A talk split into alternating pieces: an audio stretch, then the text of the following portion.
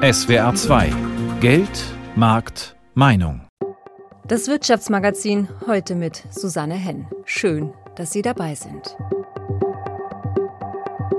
Die Landwirtschaft in Deutschland steckt in der Krise. Das ist keine ganz neue Entwicklung, aber sie nimmt an Dramatik zu. Immer mehr, vor allem kleinere Höfe, machen dicht. Die Landwirte auch im Südwesten stecken fest zwischen steigenden Produktionskosten, Anforderungen des Naturschutzes und einem Ertrag, der die Kosten nicht deckt. Und der Klimawandel schafft weitere Probleme. Wo sind diese am größten und wo läuft es noch? Ist die Landwirtschaft, wie wir sie betreiben, überhaupt zukunftsfähig? Laufen die Subventionen vielleicht in die falsche Richtung und wie sieht es in unserem Nachbarland Frankreich aus? Zwischen Arbeit, Frust und Artenschutz, Landwirtschaft in der Krise, darum geht es in den nächsten 25 Minuten. Die Probleme der Landwirtschaft betreffen nicht alle Branchen gleichermaßen. Es gibt durchaus noch Bereiche, in denen sich Geld verdienen lässt, und manche Probleme sind strukturell bedingt.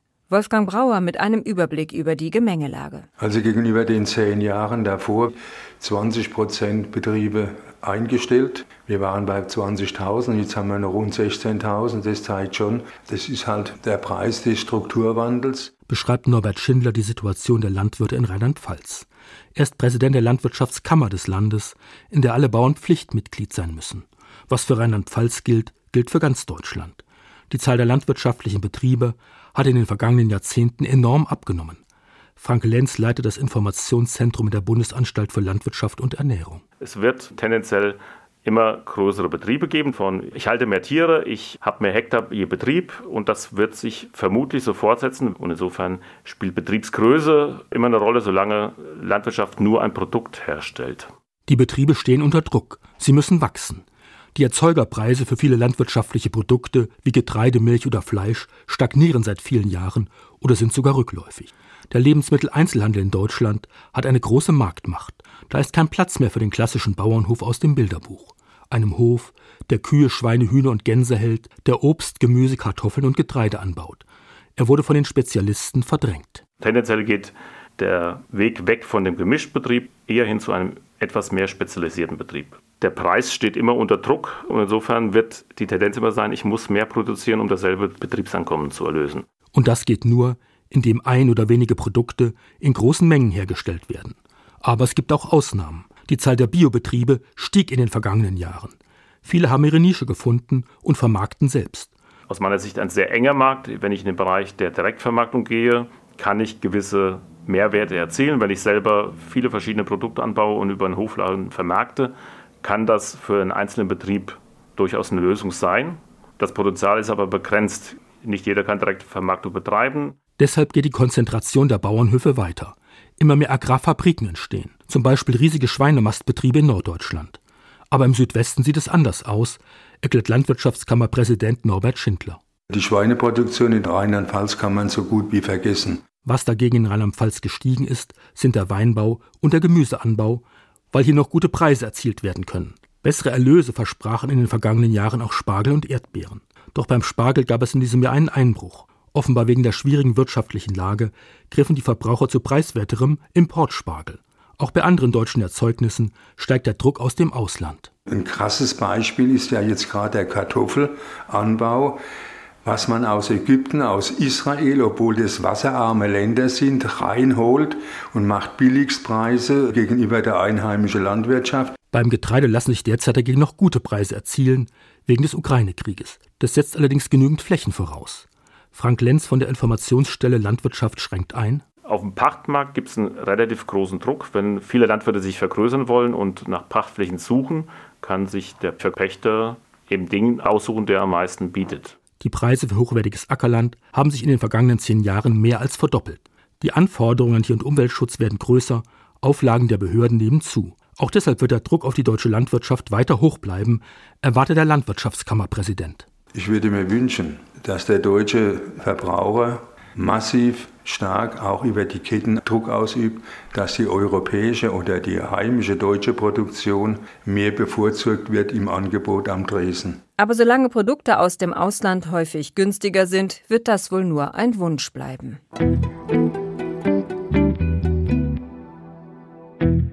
Die Landwirtschaft in Deutschland steckt in der Krise, aber gibt es auch einen Weg daraus? Darüber habe ich mit Professor Ralf Vögele gesprochen. Er leitet die Fakultät Agrarwissenschaften an der Uni Hohenheim und beschäftigt sich unter anderem mit unserer Form der Lebensmittelproduktion und ihren Problemen. Herr Vögele, die Landwirtschaft, wie wir sie betreiben, mit Monokulturen, mit maximaler Ertragssteigerung, ist das überhaupt noch zukunftsfähig?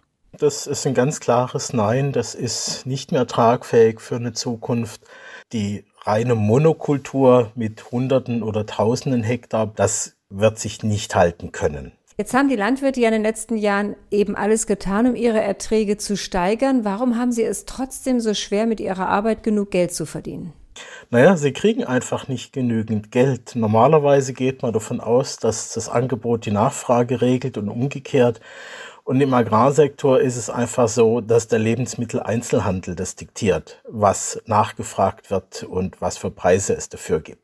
Wir als Endverbraucher schauen natürlich, dass wir möglichst billig einkaufen können. Auch ich gehe zu Aldi oder Lidl.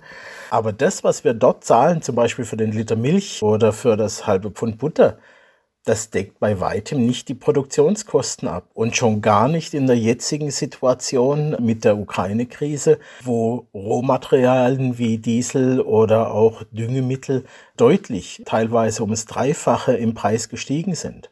Das funktioniert einfach nicht. Aber liegt es nicht vielleicht auch daran, dass Landwirte am Markt vorbei produzieren? Wenn ich etwas produziere, was schon viel vorhanden ist, wie zum Beispiel Milch, dann hat es der Handel natürlich auch leicht, die Preise zu drücken. Natürlich, aber es ist ja jetzt im landwirtschaftlichen Betrieb, gerade in der Tierbereich so, dass sie nicht einfach umstellen können. Wenn sie sich einmal auf diesen Bereich eingeschossen haben, möchte ich mal sagen. Dann sieht es einfach so aus, Sie haben eine Investition getätigt und diese Investition, die amortisiert sich vielleicht über den Lauf von 10 oder 20 Jahren. Sie können also nach fünf Jahren, wenn die EU oder die Bundesregierung meint, es gibt keine Subventionen mehr für Milch oder für Butter, das hat man ja in der Vergangenheit schon, da können Sie nicht einfach umstellen. Landwirte sind ein bisschen Gefangener ihrer Produktionskultur. Ne? Wir können da nicht einfach umstellen. Subvention ist ein gutes gutes Stichwort, weil es gibt ja eigentlich keinen Wirtschaftszweig, der so subventioniert wird wie die Landwirtschaft. Mehr als 55 Milliarden Euro sind es EU-weit jedes Jahr und trotzdem kämpfen sie ums Überleben ja nicht nur in Deutschland, ist ja in vielen Ländern so.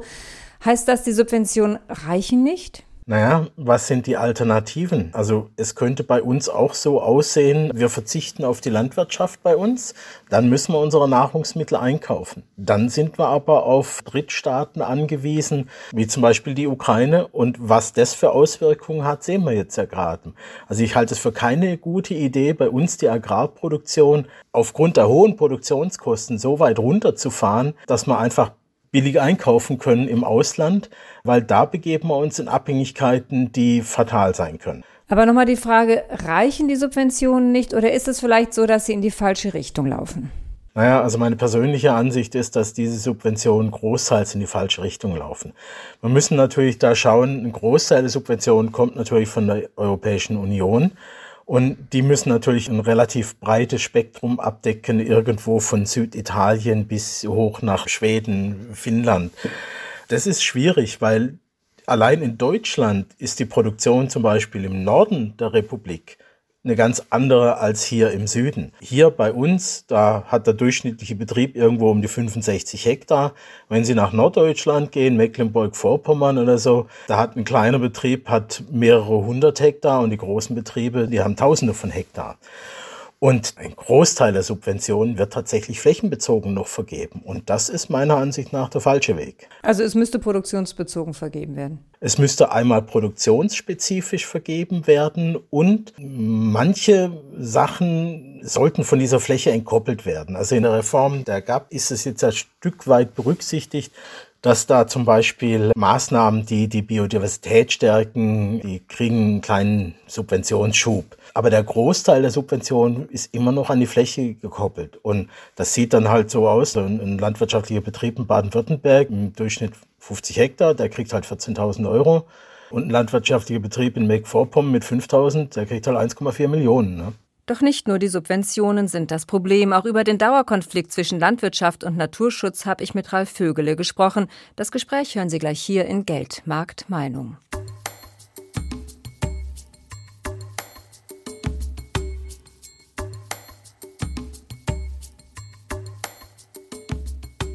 Mit Krisen zu leben, das sind die meisten Landwirte gewöhnt. Aber so schlimm wie in diesem Jahr war es noch selten.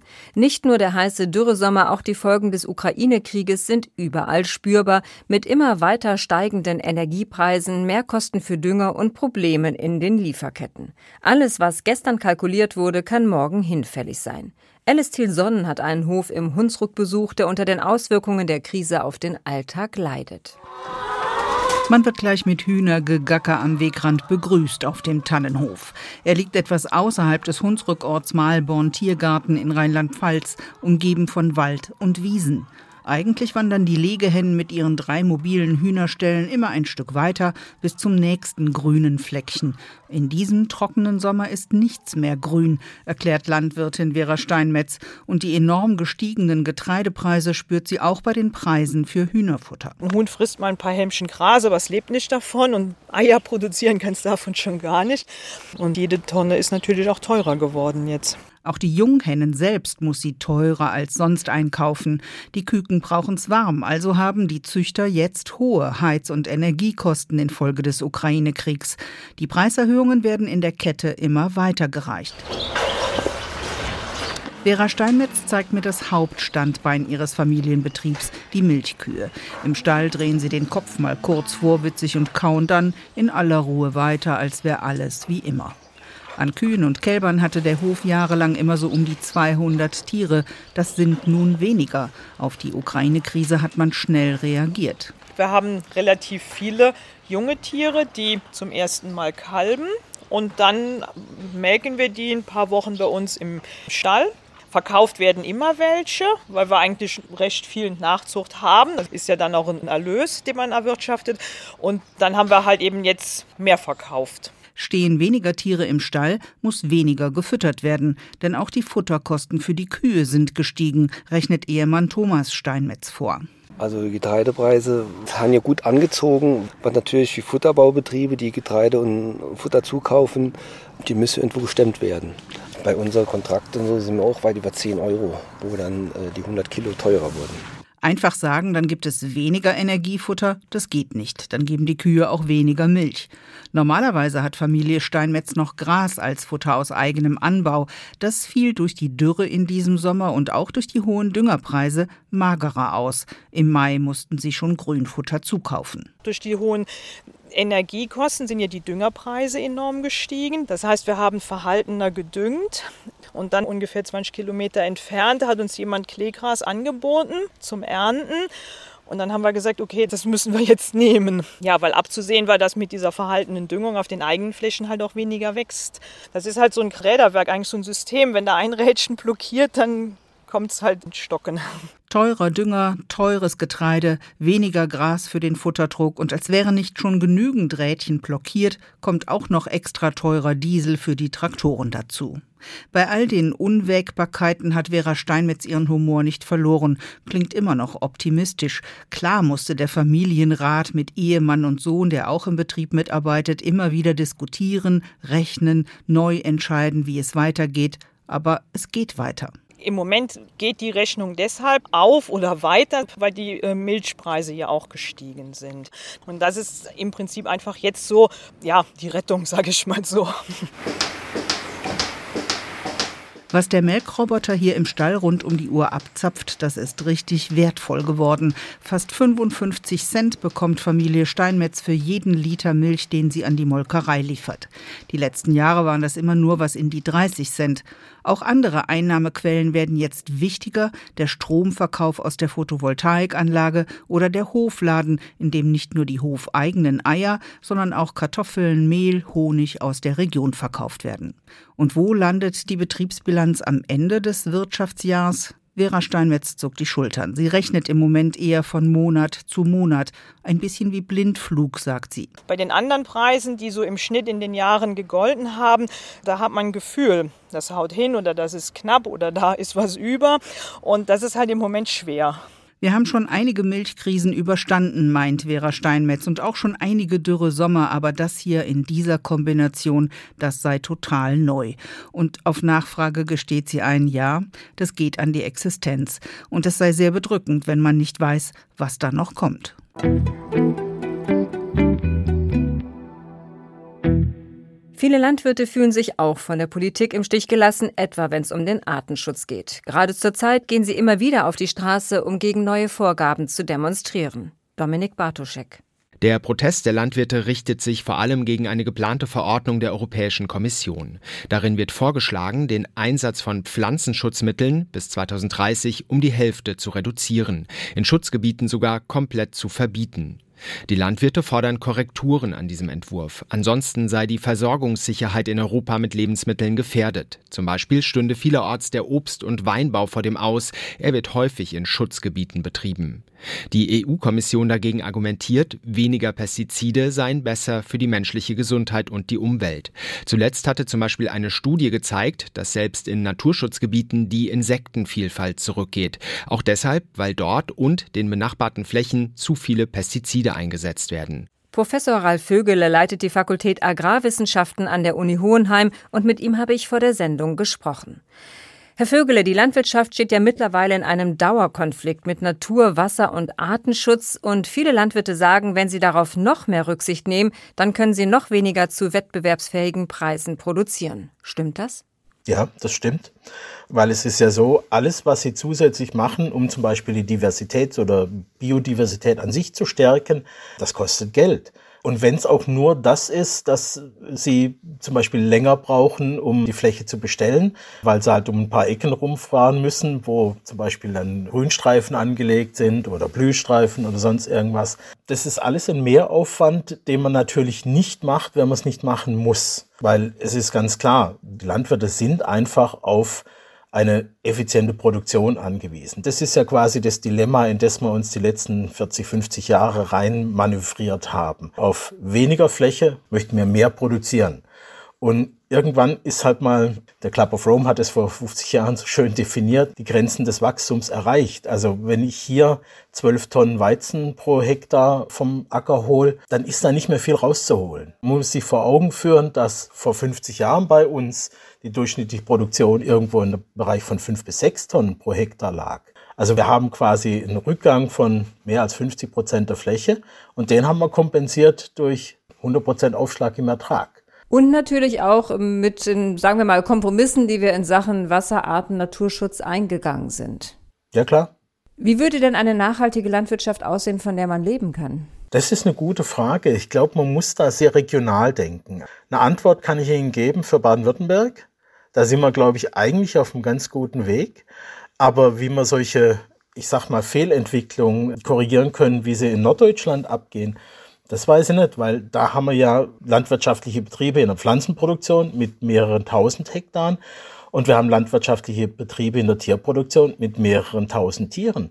Da weiß ich nicht, wie das nachhaltig gestaltet werden kann. Wenn Sie sagen, Baden-Württemberg ist auf dem richtigen oder auf einem guten Weg, dann meinen Sie damit kleinere Betriebe familiär geführt mit 55 bis 65 Hektar? Ja, also ich würde sagen, so irgendwas zwischen 50 und 100 Hektar, das wäre eigentlich so ein guter Bereich, der sich relativ einfach managen lässt. Aber da müssen wir den Landwirten halt auch die entsprechenden Handwerkszeuge an die Hand geben, dass sie das auch machen können. Weil bei uns ist es ja oft so, dass die Höfe einfach noch im Nebenerwerb betrieben wird, während er halt den Haupterwerb zum Beispiel beim Daimler oder bei Bosch hat. Und das haben natürlich die großen Agrarfabriken im Norden und im Osten nicht.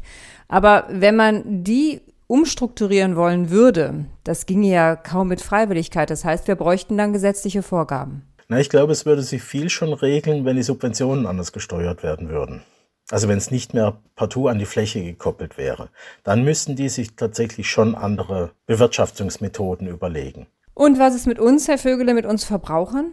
Naja, ich erlebe es eigentlich tagtäglich bei mir im Bekanntenkreis. Sie wären durchaus bereit, ein bisschen mehr für qualitativ hochwertige landwirtschaftliche Produkte zu zahlen. Aber nachher gehen sie halt doch zum Aldi. Und wie gesagt, der Lebensmitteleinzelhandel, ich sage halt immer Aldi, aber es ist im Prinzip der Lebensmitteleinzelhandel, der Rewe, äh, Edeka, das ist alles gleich. Die bestimmen das, was wir bekommen. Die Leute gucken einfach auf den Preis und das ist einfach nicht realistisch. Aber das hieße, die Preise müssten steigen und wir müssten sie halt einfach zahlen. Auch weil bei den Verbrauchern kann man nicht darauf setzen, dass sie freiwillig immer zu den hochwertigeren, besser produzierten Produkten greifen. Naja, also ich bin eigentlich kein Freund, in eine Marktwirtschaft einzugreifen. Aber momentan ist tatsächlich so, dass im Wesentlichen der Lebensmitteleinzelhandel die Preise diktiert. Und das, was beim Landwirt ankommt, ist ja nur ein Bruchteil dessen, was wir hier bezahlen. Das bleibt irgendwo hängen, aber das ist der Lebensmitteleinzelhandel. Der hat natürlich auch seine Kosten, aber das steht in keinem Verhältnis zu den Produktionskosten. Das war Professor Vögele von der Uni Hohenheim. Vielen Dank, Herr Vögele.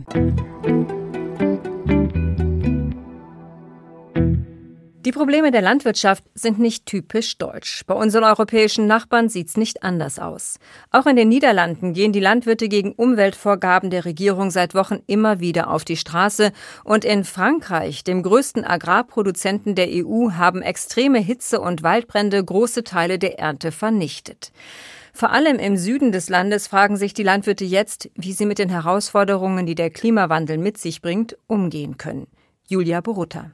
Frankreich ächzt und stöhnt nach einem Sommer, der alle ausgelaugt hat. Die Böden und die Landwirte. Vor allem die Viehzüchter sind verzweifelt. Das Futter für ihre Rinder, Ziegen und Schafe ist vertrocknet, Maisfelder und Weiden eine einzige gelbe Trostlosigkeit. Da aber zugekauftes Trockenfutter teuer ist, bleibt nur eins. Anstatt die Tiere im kommenden Frühjahr zu verkaufen, mäste ich sie schon seit Wochen, sodass sie fett genug sind, um sie schon jetzt im September zu verkaufen. Erklärt Jean-Bernard Salah, Rinderzüchter in Saint-Germain-de-Montbron im Departement Charente im Südwesten des Landes. Mit dem Verkauf der Tiere verdiene ich Geld, um für das restliche Vieh Futter zu kaufen. Und im Winter habe ich dann nicht so viele Esser. Auch Ziegenzüchter Luc Inslin im Departement Gare am Mittelmeer muss Tiere verkaufen. Das zerreißt einen förmlich. Aber ich habe keine Wahl. Die Lage ist absolut katastrophal für mich. Wir brauchen jetzt dringend Hilfen vom Staat. Die wird es geben. Aus dem Notfonds, aber auch durch den Erlass oder die Verschiebung von Abgaben. Joël Limousin, Viehzüchter und zuständig für Klimafragen bei der einflussreichsten Bauerngewerkschaft FNSEA, sieht Frankreichs Landschaft und Tradition in Gefahr. Wir machen uns große Sorgen, dass jetzt Züchter in Regionen, wo man nichts anderes als Viehzucht machen kann, ihre Herden verringern müssen. Das wird sich negativ auf den Erhalt dieser Landstriche auswirken. Frankreich ist der größte Agrarproduzent in der EU. Rund die Hälfte der Fläche des Landes wird landwirtschaftlich genutzt gut 26 Millionen Hektar. Die Bevölkerung identifiziert sich stark mit ihren jeweiligen regionalen Erzeugnissen. Während die Klimaerwärmung im Norden des Landes neue Möglichkeiten eröffnet, etwa den Anbau von Wein oder Sonnenblumen, riskiert der Süden so trocken zu werden, dass manche Regionen ohne intelligente Bewässerungssysteme kaum noch zu bestellen sein werden. Landwirtschaftsminister Marc Fesneau weiß, wie verunsichert die Bauern sind. Euh, es herrscht Verzweiflung, Sorge, dass mit jeder neuen Krise die Leistungsfähigkeit unserer Produktion und damit unsere Unabhängigkeit schwindet. Wir müssen an unserer Widerstandsfähigkeit arbeiten, also an der Frage, wie wir unser Landwirtschaftssystem auf den Klimawandel einstellen. Mehr Wasser speichern lautet die Forderung der Vorsitzenden der Bauerngewerkschaft FNSEA, Christian Lambert. In Frankreich gibt es eine ideologische Blockade, was die Wasserspeicherung anbelangt. Wenn Wasser seltener wird, müssen wir es besser einsetzen.